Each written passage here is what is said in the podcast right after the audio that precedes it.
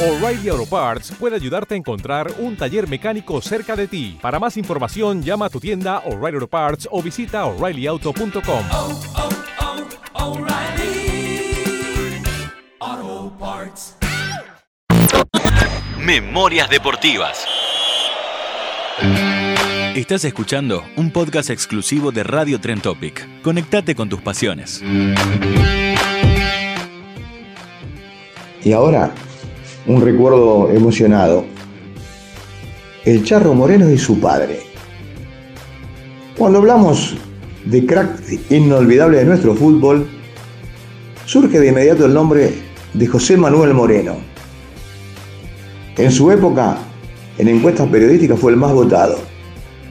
Jugó en varios equipos de aquí y del exterior, pero en River se hizo crack de su vida alcurnia.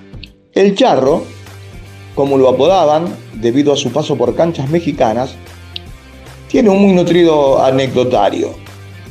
Cuando Moreno hablaba de fútbol o de cualquier otro tema, siempre mencionaba a su papá, que había fallecido, único varón y menor de tres hermanas, don José, más que padre y consejero, fue su mejor amigo.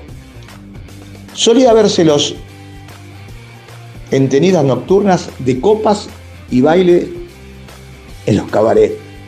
Don José tenía su platea en el Monumental, muy cerquita del túnel por donde salía River. Cuando se asomaba su hijo y millares de manos aplaudían con fervor, la primera sonrisa y el primer saludo eran para él, su padre. En las jugadas o goles brillantes, y eran muchos, antes de correr a abrazarse a sus compañeros, él miraba a su padre que de pie levantaba sus brazos y le enviaba un beso. Pero un día, siempre un día asiago, el destino quiso llevárselo inesperadamente para siempre. Era su admirador más fiel, su consejero, su compañero de todas las horas. Piensen cómo se encontraba el Charro Moreno.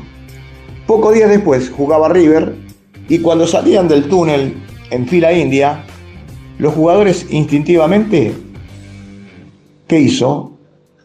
José Manuel levantó su mano para saludarlo. Se detuvo desolado al contemplar el asiento vacío.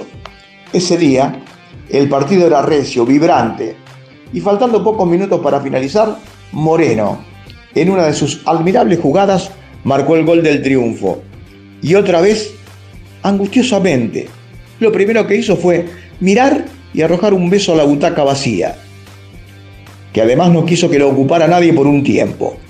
Y fue así que en los clásicos de más gravitación, cuando las tribunas eran torbellinos de gritos y gestos alentando a su equipo, había una platea desocupada. Esa de ahí, la que estaba frente al túnel, parecía decir, hijo, aquí estoy.